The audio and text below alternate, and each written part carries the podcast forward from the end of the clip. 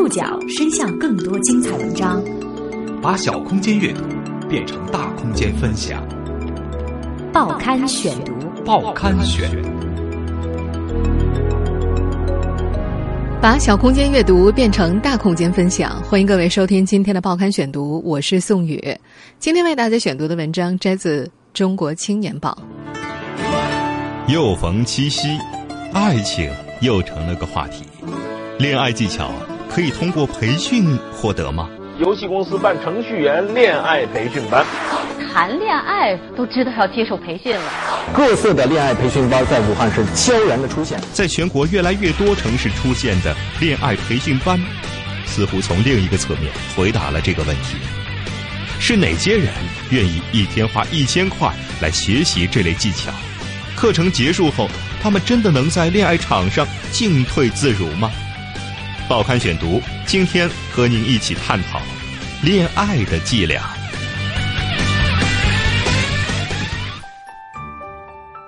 有学者估算，在过去的三十四年间，中国大约多出了三千万男性。十五年之后，每一百个二十岁的女孩周围将会环绕着一百一十八个同龄的追求者。中国的出生人口男女比例。已经连续三十多年超过了一百零七比一百的最高警戒线。如果按照这个数据来估算的话，一九九零年出生的男性将会有六分之一始终单身，两千年出生的男性会有七分之一孤独一生。年近三十的中学教师老周很怕自己成为光棍中的一个，他此前一直情路不顺，相过几次亲，然后不知道为什么就没有然后了。眼瞅着老家的表弟表妹纷纷找到人生伴侣，老爸老妈催婚的分贝日益升高。终于，在经历几次无疾而终的约会之后，这名一板一眼的数学老师开始了自己的恋爱求学之旅。在走进那间烟雾缭绕的房间的时候，老周有些拘谨。他拖着箱子从安徽到北京，希望在约会女孩这件事上学个一招半式。一百三十平方米的房子里挤着十几个人，团队里有三名导师、一名助教、一名后期，剩下的都是学员。这个手把手教男人如何约会的恋爱培训班，七天的学费需要七千块钱。恋爱培训班在国内并不是什么新鲜事儿，自从二零零六年出现以来，它早就已经遍布全国了。恋爱。现在都能成为老师在课堂上教的一门课，就连这谈恋爱都知道要接受培训了。这些恋爱培训班仅面向男性教学，而三天的课程费用呢是高达三千五百元。谈恋爱搞对象，这东西还用教吗？能教的会吗？在今年三月份，我曾经为你讲述过那个叫做 PUA 泡学的产业，据说这个产业在国内从业者相当庞大。而现在，随着互联网的愈发便捷，这类恋爱培训班甚至有了专门的网站。在一个专研约会艺术的在线平台上，有两百二十个恋爱培训团队。在这个网站上，入驻的所谓恋爱导师们像淘宝店家一样售卖自己的课程。课程分为线上和线下两种，类型囊括情感诊断、找女友、找男友、找老公、找老婆、挽回爱情、阻击真命和外形建设等等等等。根据类型的不同，收费少则几百块，多则两万块钱。那家网站上的数据显示，已经有三点八万人为此付过费了。在北京那间破旧的教室里，老周战战兢兢掏出一个厚厚的笔记本，坐到沙发的一角。在他旁边，有开着宝马来上课的身高一米八五的大个子，浓眉大眼，鼻梁高挺，声称终极目标就是要泡女明星。有来自澳洲和美国的留学生切换着中英文探讨如何成为 social butterfly 交际花，也有一筹莫展的农村小伙儿想要知道此前苦苦追求的邻家姑娘为什么不给自己这个机会。凌晨五点钟，我要让他们出来，在我面前有十个女人可以在我面前说话的这位叫做浪迹，是这个培训班的恋爱导师，他自称相处过三百个姑娘，教过六千名学员。他把前来求学的人分为三类：百分之八十的人是因为家里催婚，想要找个女朋友；百分之十感情受挫，需要医治；剩下的百分之十想成为武林高手。面对众多的学员，培训师首先提出了一个概念：女孩不是靠追来的，而是要有态度、有框架，吸引女生自觉来到自己身边。就这样，培养恋爱达人的流水线开始了第一道工序——吸引。怎么吸引呢？培训班第一天的教学内容就是形象改造、做发型、买衣服和拍照片。报刊选读继续播出：恋爱的伎俩。来自安徽的中学教师老周，身高有一米八，却总爱佝偻着腰背。他穿着一件白色的鸡心领 T 恤和一条淡蓝色的牛仔裤，没刮胡子就去上课了。开始第一课，在一家理发店，老周先是花了两百八十块钱理了头发。原来像锅盖一样扣在头上的长发，在几分钟之后变了样，两侧削薄，中间高高耸起，依赖大量发胶让头发保持直立，像一只随时准备投入战斗的野兽。形象改造完成了一半下一步是换一身行头，导师的建议是：年轻人要穿潮牌，没钱就买制作精良的仿货；年纪大一些的则要体现精英元素，例如衬衫袖子上不起眼的袖扣啦，或者西服口袋里折叠妥帖的方巾啦。老周脱下了白 T 恤和牛仔裤，在尝试了一件胸前有夸张印花的卫衣之后，选择了一件黑色的套头衫，带有星星点点的图案。因为恋爱导师给他的建议是，多穿黑色显得酷。做了发型，换了衣服，这是为了拍出有质感的照片做准备。上课之前，老周的微信上没有头像，也没有发过一条朋友圈，这在导师眼里是不可想象的。无论生活现实是什么样的样貌，他们总能在朋友圈里营造出一种看起来繁华的景象。照片背景的选择至关重要。恋爱导师带着这些来自农村或者城市的学员，来到装潢考究的咖啡馆、文艺气息扑鼻的艺术区、五星级的酒店，甚至正在开派对的游艇，用单反相机拍出背景虚幻的照片。在照相机面前，老周的四肢更加僵硬了，他表情极不自然地望向镜头。助教走上前去摆弄了一下他的姿势，让动作尽量显得漫不经心一些。回去之后，还有专门负责后期的导师帮他的照片磨皮、液化、加滤镜、上传朋友圈。这些恋爱导师们告诉学员，外形和朋友圈是留给女孩的第一印象，而要达到吸引，接下来更重要的是高价值展示。老周曾经以为高价值展示就是抱着一摞房产证给女孩看，或者告诉他们自己有几套房子、几辆车。对于像自己这样的无产阶级而言，似乎没有什么高价值可以给人看。培训班的导师立马否定了他的想法。叫浪迹的培训师告诉他：“中国女孩喜欢钱和帅，但你抱着一叠人民币拍照秀个方向盘，他们会喜欢吗？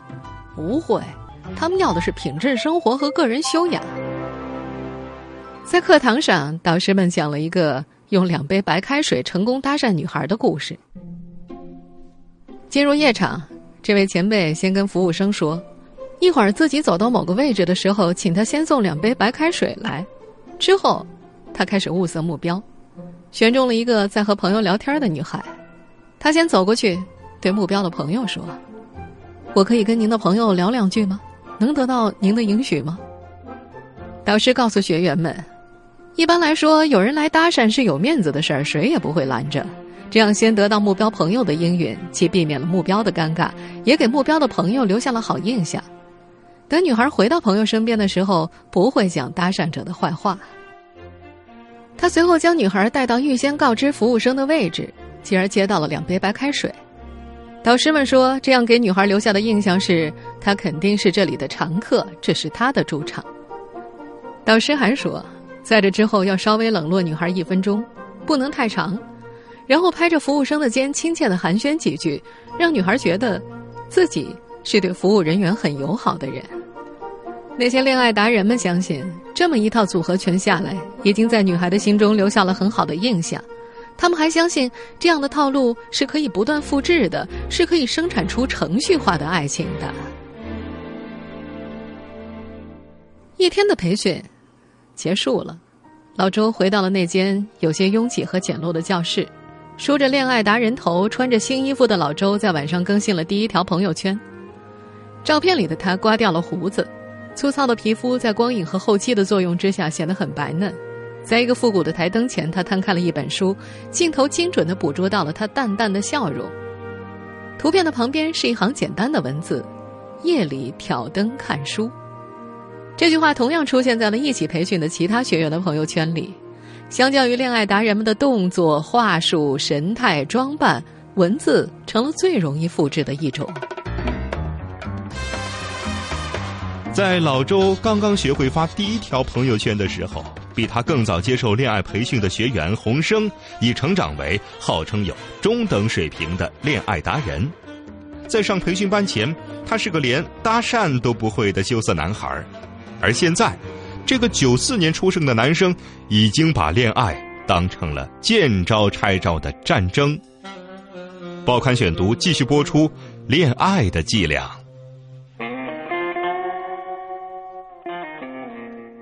洪生是一个再普通不过的大一男生了，丹凤眼，笑起来会露出两颗虎牙。来自东北的他家教严厉。此前的感情史是一片空白，一度女孩在他的眼里是一种神秘又可怕的物种。上中学的时候，洪生情窦初开，悄悄喜欢上了班上的一个女孩，被老师发现，告诉了家长。回到家里，爸妈毫无悬念的对他进行了批评教育。过年的时候，还把这件事当作笑料说给亲戚听。他感觉非常自卑，从那时候起就认为恋爱是可耻的事情。后来，洪生上了大学，一夜之间，父母告诉他可以恋爱了，但是父母并没有告诉他怎么恋爱。大学生活丰富多彩又充满刺激，他在一个公开活动上邂逅了一个姑娘，红着脸像挤牙膏一样说出了搭讪的开场白。虽然对方表现出有些不耐烦，但还是给了他联系方式。第二天，洪生火急火燎的约姑娘出来见面。他在男女生宿舍之间徘徊了良久，终于等到了心仪的妹子。他将自己买的礼物递过去，直愣愣的问对方：“你家哪里的？你学啥专业？”还一边紧张的挠头，一边绞尽脑汁的想着下一个话题。对方有些失望，没有接过洪生递过来的礼物。他又进一步邀约，邀请姑娘一起在校园里逛逛。姑娘一口拒绝了。洪生说。哪怕两项他接受一项，自己都不会那么灰心，那种沮丧的感觉令他刻骨铭心啊。自从那次被女孩拒绝，他有点恼羞成怒。他先花了半年时间在网上学习如何和女孩子相处的课程，然后利用暑假到北京旅游的同时，向恋爱培训师倾诉自己的难题。在那些培训师的眼里。洪生暴露了太强的需求感，给对方造成了压力，让女孩觉得不舒服。其中涉及恋爱培训的第二步——建立连接。培训师们说，连接不是无止境、无底线的对女孩好，而是要推拉，先把对方否定掉，再肯定回来。培训师还举了个例子：一场即将开始的约会前，突然告知女孩自己来不了，女孩肯定很失望。然后几分钟之后，拿着玫瑰花出现在姑娘面前。恋爱培训师自信的告诉学员：“这就是给对方制造情绪焦虑又消解掉的过程。他们觉得感情会在其中共振升级。”红生如今已经能够口若悬河的在微信上和姑娘聊天了。他会自信的叫对方宝宝，得到“我才不是你宝宝”的回复时，继续嬉皮笑脸的接过话：“怎么这么快就想当我女朋友了？”以前要是没有妹子及时回复他的微信，他一天都会很烦恼。而现在这个大一男生得意的表示自己学会了丛林法则。他说：“当只有一个目标的时候是小心翼翼的；当有十个交往对象就能够谈笑风生了。一个聊不下去，大不了换下一个。”他和很多上过培训班的人一样，管女孩叫做资源。他觉得自己已经悄悄成长为一个中等水平的恋爱达人。原本青涩的他，在北京的一次旅途中，第一次牵起了女孩的手。之所以能够得逞，是因为恋爱培训师教他的一套话。在与搭讪成功的女孩稳步升温感情之后，洪生对对方说：“你知道两分熟的牛排是什么样的吗？”对方摇了摇头：“洪生淡定地牵起女孩的手，摇晃了几下，捏了捏手掌的边缘，对她说：“就是这样。”整套动作一气呵成。说起这些的时候，他仍然处于兴奋之中。他说：“牵手的时候，他感觉对方就是自己的女朋友。”这些屡试不爽的法则和技巧，让他成为恋爱培训师的忠实信徒。他将以前秉承的观念通通抛掉。许久以前，他认为牵手是一种神圣的仪式，证明一场恋情的存在、起点或者发生。牵手的时候，心跳、呼吸可能都会加速，直到脸蛋憋得通红。不过，现在的他已经展现出了一种无所谓的轻蔑态度。他说：“大半个青春期，我都沉浸在自己编织的想象里，以为最美的牵手不过就这个样子。”这个一九九四年出生的男孩也不再相信真爱了。他觉得真爱是电影里拍的很美好的童话，他认为真爱只会发生在别人的身上，他觉得自己想开了，要的是恋爱，不是真爱。他也不再像从前那样，曾经的他和许多大学男生一样，没有任何技巧和经验可言，全凭本能和心头燃烧的一团火焰。他们不会发段子博美人一笑，也不会玩欲擒故纵的把戏。他们若是喜欢谁，就一股脑儿的发短信、发微信、发 QQ，穷追猛打，约不了午饭就约晚饭，约不上晚饭就约夜宵。他们还没有学会占星象、变魔术、煮法式大餐这些追女生的所谓绝招。在现在的洪生看来，自己此后的恋爱就像双方打一场真的战争那样，见招拆招，说最恰当的话，做最得体的事，时时都给自己留好后路。永远都充满戒备，他们的关系应该是理智的、恰当的、独立的、自由的、各取所需的。九四年出生的洪生似乎已经学会了恋爱的伎俩，已经三十岁的老周呢？七天的时间能改变他三十年的习惯和行为方式吗？像老周一样的男青年花费巨资上恋爱培训班。又能对他们的生活产生怎样的改变？报刊选读继续播出《恋爱的伎俩》。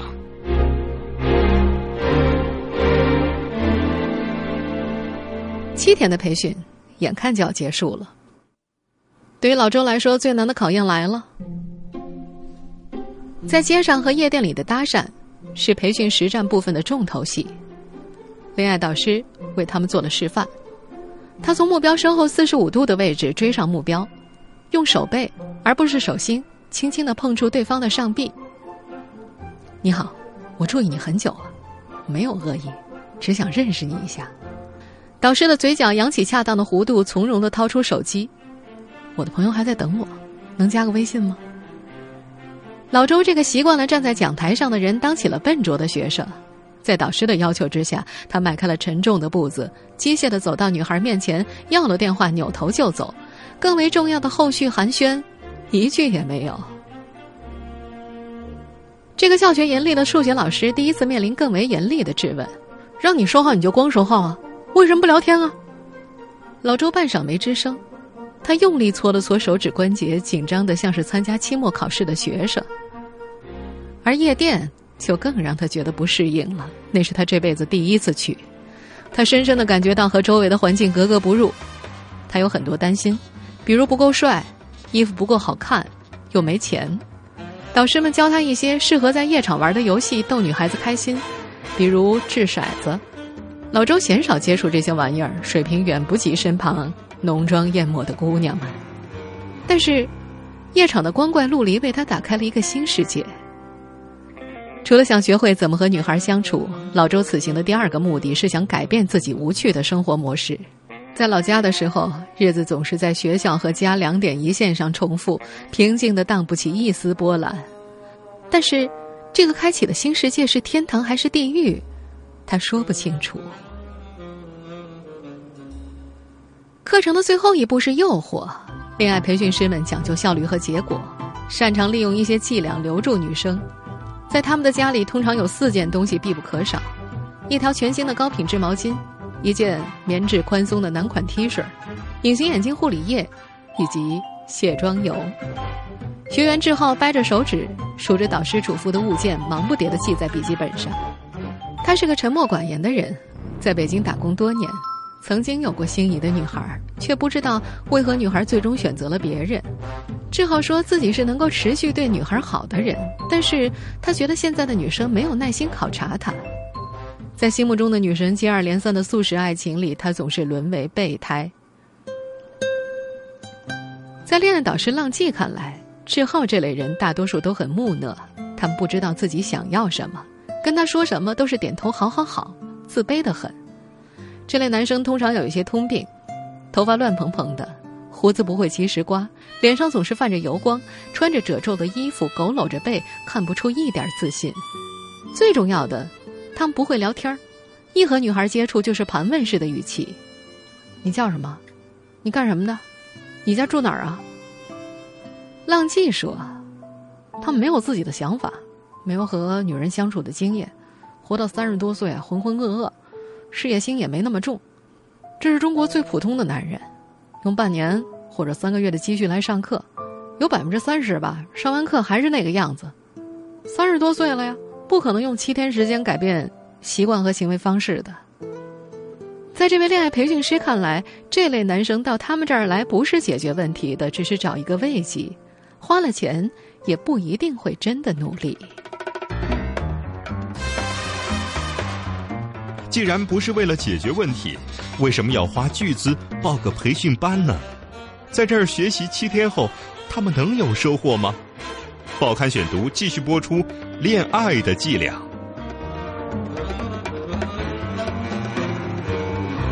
老周可以称得上是某种意义上的社交白痴，平底厚的眼镜和邋遢的胡子，无时不刻提醒别人对面是个乏善可陈的数学老师。他说自己在二十五岁前压根儿就没有想过结婚的事儿。当他缓过神来，办公室里那些漂亮的女教师早就嫁作人妇，孩子都好几岁了，甚至连他的学生都比他更懂得感情的事儿。他不敢跟女孩说话，一说话心里就绷得很紧，表情也很紧，生怕给对方留下不好的印象。在七天的训练当中，他鲜少主动参与交流。当别人问起他的时候，他总是用一种过于干脆的语气回答“是的”，像是一个按程序说话的机器人。老周有些困扰，读了十六年书，没有一门课教他怎么恋爱。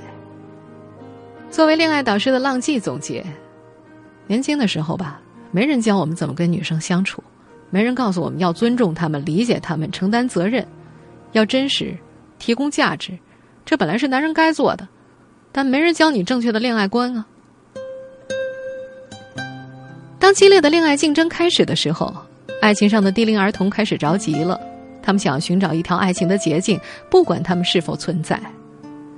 有一位社会学家曾经说过：“剩女是个伪命题，剩男才是个真问题。”按照男多女少的性别比例，剩女是有选择的主动剩下，而很多剩男是被迫剩下，这两者有本质的不同。在浪迹这位从事恋爱培训的人看来，百分之九十的男人到他这儿，并不是为了认识很多女生，他们只是想让自己具备寻找另一半的能力，想学一套武功秘籍，并不是为了杀人。可能只是想保护自己。他的微信加过很多学员，为他们提供在线的指导。如果有一天发现学员把自己删了，那他一定是去结婚了，因为不想让别人知道他的老婆是通过上课找到的。国外早期的恋爱培训师尼尔施特劳斯在《把妹达人》当中记下了这么一段感受：把妹是一门黑暗的艺术，它的秘密是有代价的。而我们都在付出代价，无论心智、学业、工作、时间、金钱、健康、道德或自我迷失，在夜店里，我们或许是超人，但我们的内心正在堕落。七天的线下培训的最后一天，学员们回到房间，总结几天的战术和战果。老周坐在沙发上总结：现在改变不太大。我应该回去把线上课程看一下，进行大量的实战，再来这边学习。他一板一眼的态度逗乐了旁人，他还怕别人不相信，正色说道：“现在我回去敢在街头搭讪女生了。”别人开玩笑逗他：“是吗？那你怎么搭讪？”突然，老周不带一秒停顿的，如同智能语音一样，说出了一段在心里背诵了一百遍的话：“嘿，你好，我跟朋友在那边吃饭，感觉你特别有气质，想认识你一下。大家都是年轻人，聊得这么投机，加个微信吧。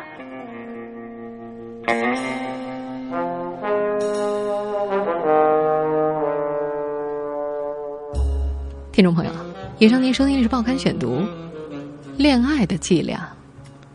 我是宋宇，感谢各位的收听。